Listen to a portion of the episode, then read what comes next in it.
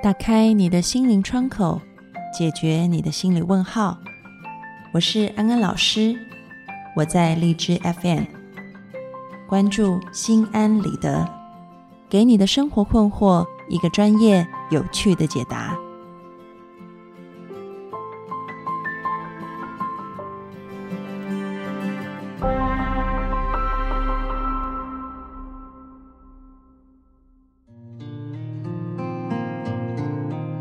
各位听众朋友，大家好，欢迎收听《心安理得》，我是安安老师。最近台湾最火红的新闻，就是艺人 Selina 在脸书上宣布离婚的消息。她和她的前夫都在社群网站上面发表了声明，都说彼此因为忙于工作，所以没有时间去经营婚姻。以至于两个人渐行渐远，成为了平行线。究竟为什么当初看似非常坚定的，像白雪公主和白马王子一样的婚姻，最后仍然是劳燕分飞呢？我想，类似的例子不止在演艺圈，在我们日常生活当中也天天在上演。虽然很多的学者专家，他们都从法律的角度。或者是现代社会的一些环境因素，例如说，因为在中国，离婚的手续变得越来越简便，然后离婚的成本也降低了。另外加上呢，这个通讯软体，比如说像微信，还有视频聊天等等的发达，导致于我们在婚姻当中遇到不愉快的时候，就容易去认识新的对象。其实就如同 Selina 和她的前夫在离婚声明当中说的，婚姻是需要被经营的，就像事业上需要经营，你会刻意的去经营你的客户，你会经营你和老板的关系。同样的，在婚姻当中，你也要努力的经营和另外一半的关系。其实两个人的关系就像双打一样，你来我往。循环往复，所以我们要让婚姻里面的关系这个双打变成是一个正向的循环，越打越过瘾，越打越开心。那么要如何让这个双打不会断掉？大家千万不要把这个想的很难，其实一点都不难，只端看你和你的另外一半有没有心去做到它。那就是要把握婚姻当中的 do's and don't。这个 do's 就是我要做什么，这个 don't 就是不要做什么。那么今天我们只讲一个要做的事，还有一件不要做的事。如果这两件事情你能够分别的做到和不做的话，那么你的婚姻一定会经营的很好。首先，我们讲这个要，这个要做的事呢，就是表达自己的需要。还有接纳对方的需要，这两件事其实就是一体的两面，就像双打，你来我往。你要懂得去表达自己的需要是什么，对方才知道那个球要往哪里丢。你也要知道对方的需要，那么你也才知道这个球要往哪里挥，这样子才能让这个双打是顺利的。如果双方没有办法好好的去沟通、了解对方的需要，并且也表达自己的需要的话，就会造成很多误会和冲突。然后有一句话叫“积怨日深”，其实冰冻三尺真的是非一日之寒。很多时候感情出现裂痕，并不是因为不爱对方，而是误会了爱。以至于在日常生活当中出现了很多小的冲突和摩擦，而这些摩擦和冲突慢慢累积、慢慢发酵，就变成像滚雪球一般的越滚越大。听众朋友有没有理解安安老师的意思？其实我们都活在自己的世界里，我们没有真正的跨出去，去倾听、了解对方的世界。还有认真的去表达自己的世界，所以安安老师在这里呢，要跟大家讲一个在智商辅导里面很常用的技巧，就是爱的五种语言。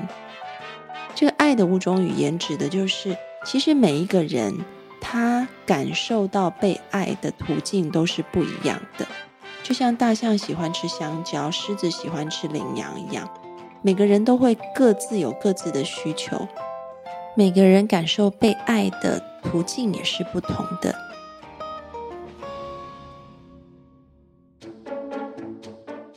第一种爱的语言是 words of affirmation，翻成中文就是肯定的话语。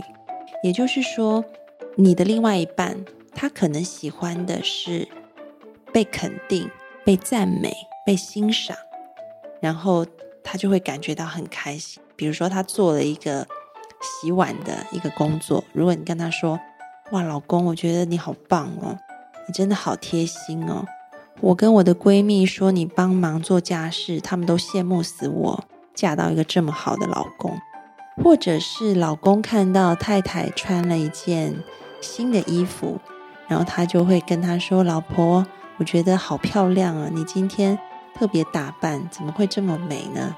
你好适合这件衣服，这件衣服把你衬托的好漂亮。”这个就是肯定的话语。那么第二种爱的语言是 quality time，翻成中文就是有品质的相处时间，指的是夫妻两个需要找一段时间，好好的去倾听对方说话，并且有在这个时间当中是有品质的。这个有品质的意思是真正的能够做到一个心灵交流，不是谈论柴米油盐酱醋茶。工作、公婆、孩子等等的杂事除外，两个人真的有时间好好的坐下来，面对面的享受彼此之间的交流。你们可以谈喜欢的书、喜欢的电影，或者最近发生一些事情自己的感想，然后用心的倾听对方。这个是第二种爱的语言。那么第三种爱的语言呢？讲的就是 receiving gift，也就是收到礼物的意思。我看过一对模范夫妻，他们已经结离三十载，但是呢，他们仍然保持一个习惯，就是会固定的，比如说每个月，然后都给对方一个惊喜的礼物，而且这个礼物可能是透过一些很有趣的方法才会拿到的，比如说可能。先生会在自己的西装口袋里面把那个要给太太礼物藏在里面，然后先生会故意叫太太去帮他洗这一套西装。太太在检查西装的时候就摸到这个礼物，然后就满是惊喜。你可以看到这对模范夫妻，他们即便结婚这么久，他们还是很在意对方的感觉。如果知道对方喜欢收到礼物，然后他们就会朝这个方向去表达他们爱的语言。这个礼物不见得是要很贵重的礼物，可能是一朵玫瑰，也可能是你看到对方在生活当中有一些小小的需要，你去满足他。那么这个是第三点爱的语言。第四个爱的语言讲的是 act of service。意思就是服务行动。这个服务行动指的是自动自发的去为对方服务。比如说，你看到太太在带孩子，然后你就自动自发的去做家事、去洗碗；或者是太太看到先生这个礼拜很辛苦，所以他就决定这个 weekend 要煮一个先生最喜欢吃的海鲜大餐给先生吃，慰劳他的辛劳。这些都属于这个服务行动的部分。其实很多女人感受爱的方式都是透过服务行动。很多女人会觉得你帮我做事情，那就是爱我的表现。所以各位男人要记住哦，这个是第四点爱的语言。接下来第五点爱的语言是 physical touch，也就是身体的碰触。这个是两性在交流当中一种很直接的方式，比如说你就是透过拥抱、啊亲吻、牵手，或者是做爱，那么也有可能是在对方感觉到压力很大、很累的时候，你什么都不说话，然后你就是透过你的双手，好好的去帮他按摩、放松他的身体，这也是一种身体碰触表达爱的方式。那么这是第五种爱的语言。一共我们再复习一次：有所谓肯定的话语，有品质的相处时间，还有收到礼物。以及服务行动，最后一个是身体的碰触。五种爱的语言，每个人感受爱的途径都是不一样的。想想你自己是哪一种呢？这五种当中的哪一些会让你觉得，当对方做到这些，你会非常有被爱的感觉？同样的，你也要知道对方会被哪些爱的语言所深深打动。因此，就像我们一开始说的，你表达自己的需求很重要，你接纳对方的需求，并且给予满足也非常重要。比如说，可能很多，特别是有了孩子的女性，她带孩子很辛苦，然后她就特别希望老公帮她做事情。她觉得，如果老公愿意帮她分担家务，那真的是一种很棒的爱的语言。但是，我们常看到的现象就是。可能老婆很辛苦的在带孩子，然后不停的叫老公去倒垃圾，但是老公就是窝在沙发上面打游戏机。但是呢，他会在老婆真的很生气，然后回娘家不理他的时候，又买了新的包包、新的手机奉上。你就可以看到，其实老婆和老公的爱的语言的认知是有落差的。老婆希望的其实是一个服务行动，但是老公给的是一个爱的礼物。但是老婆可能接受到了，她不会那么觉得被爱，她只觉得你就是在嗯让我消气，求我原谅而已啊。所以其实很可惜。所以安安老师真的鼓励各位听众朋友，你们可以找一个时间，夫妻两个好好坐下来去沟通。你们各自的感觉被爱的那个爱的语言是什么？透过非常坦诚的分享，你真实的表达出你自己所需要的那个爱的语言，同时你也会知道对方所需要的爱的语言。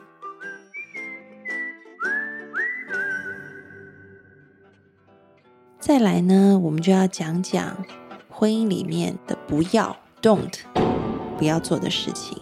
其实婚姻里面难免会遇到两个人冲突和不愉快的时候，这时候我们就要搬出这个 don't 出来哈，不可以做的事，那就是不要说你怎么样，要把你怎么样改成我们怎么样。举个例子好了，比如说，嗯，可能你们在吵架的时候，我们现在讲啊，婚姻里面的吵架不见得不好。如果要把吵架变成是一件好事，就一定要让这个冲突变得有建设性。就是吵完以后更加了解彼此，而彼此更愿意走在同一条道路上去改进、去磨合、去走出一条共同创造的新路子。这个就是一个有建设性的争吵。所以在这个有建设性的争吵里面呢，我们要说我们，而不要说你。比如说。嗯，你不要说，你真的是太糟糕了。嗯，你可以换一个方式讲。刚刚老师说了，不要说你，你要改我们。你可以说，我发现最近我们压力都很大，所以可能都会有一些不好的语气和举动出来。最近我们的状态都蛮糟糕的。诶，你有没有发现有差异性？我们再举一个例子，比如说。太太可能抱怨先生：“为什么你都不做家事？”那我们现在试试换一个说法，把你改成我们啊。我们来谈谈我们怎么样分配家务吧。各位听众朋友，有听出那个差异性吗？因为当我们说“你”的时候，其实带有一种指责，就是我对你错。然后人是很不喜欢被指出错误的。所以就会产生一个防备心态，以至于争吵会变成是一种攻击和将我们彼此的距离拉开。但是呢，如果我们把你改成我们的话，那个态度就是不再是我对你错，而是现在有问题了，我们要一起解决。然后，不论发生什么事，我们都要走在一起，一起去面对，一起去改进，一起去磨合。那个感觉是不一样的，所以就会把这个争吵变成是一种建设性的冲突。吵完以后，感情会更好。那么，这个就是婚姻里面要让爱情保鲜的 “don't” 不要做的事，就是不要说你。以上的 “do's and don't” 就是婚姻里面的要做和不要做，大家都了解了吗？所以今天的安心金句就是：“你要的爱我懂，就算有意见不合的时候，我们也会一起努力去说对方听得懂的。”爱的语言，在这里，安安老师要邀请大家进入心安理得的讨论区里面去留言。你们的留言将会成为安安老师很大的动力，继续把节目做好。无论你有什么建议，或者是你有什么感想，或者是你想要给安安老师加油打气，都欢迎你到讨论区里面去留言哦。我们要进入安心信箱的环节。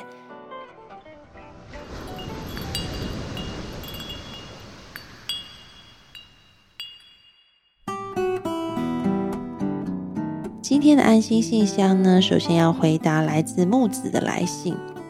他说：“安安老师你好，我二十五岁了，身边的人都纷纷结婚生子，我也很想结婚，可我爱的那个人和我相处一段时间以后，却说不爱我，和我不合适。到底爱一个人是因为合适所以愿意，还是因为愿意所以才合适呢？”嗯。木子安安老师要跟你说，其实这两点都很重要。我们会因为合适跟一个人在一起，但是呢，世界上没有完完全全完美的爱情，没有一个人会完全的合适另外一个人。所以在决定以后，我们势必要因为爱，因为愿意，所以慢慢的去磨合。而在这个磨合当中，彼此才会变得越来越合适。那么，如果你觉得这个人你非常的喜欢，而且你也不想要轻易的就放弃这段感情的话，安安老师建议你找他出来好好的谈一谈，谈一谈在哪些点上面他觉得是嗯很不舒服，或者是他觉得两个人是不合适的部分，在这些点上找出一个彼此都能够。妥协，彼此都能够接受的那个程度，然后双方就朝这个程度上面去努力。努力过了，如果 OK，那当然是很棒的。如果发现彼此差异还是很大，但是你已经试过了，那么人生就无悔放下，重新去寻觅新的幸福。而那个时候，你也会知道要怎么样找一个自己真正合适的人。祝福你。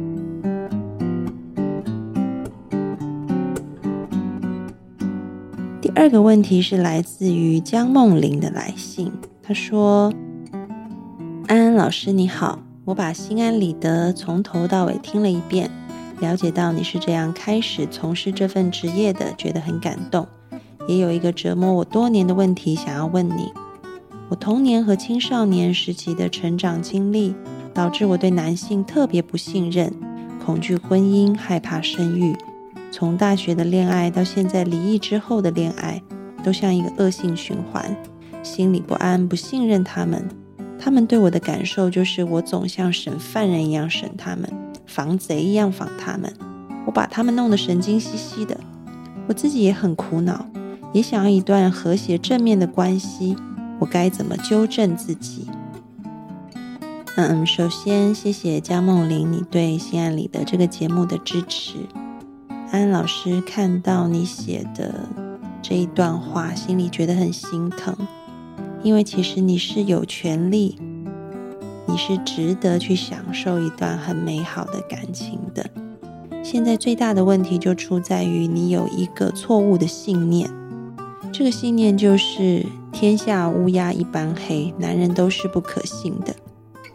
可能在你的内心深处就是有这样的信念。那么，在心理学里面也说，你有怎么样的信念，你就会创造出怎么样的行为，而你的行为就会让这个事件朝向你信念想要的那个结果。所以很自然的，你就会发现一件事情，就是你不想要找一个不可信任的男人，但是偏偏你找的每一个男人，最后结果都让你不可信任，这就形成一个恶性的循环。而唯一打破这个恶性循环的方法，就是你必须重新塑造你的信念。你要相信自己是值得一份完整、可信任的爱情。你要相信自己，虽然这个世界上面有不可信任的男人，但是也有值得相信的男人。而你会开始培养自己的智慧和判断能力。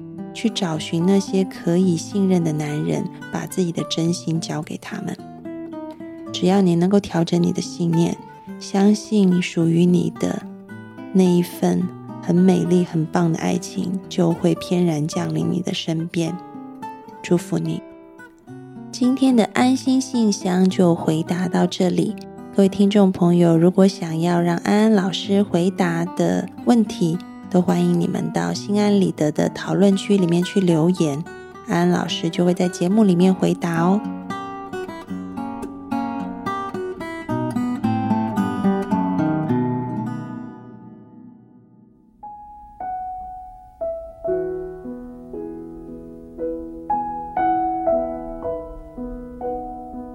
收听心安理得，让你对心理学多一些知识。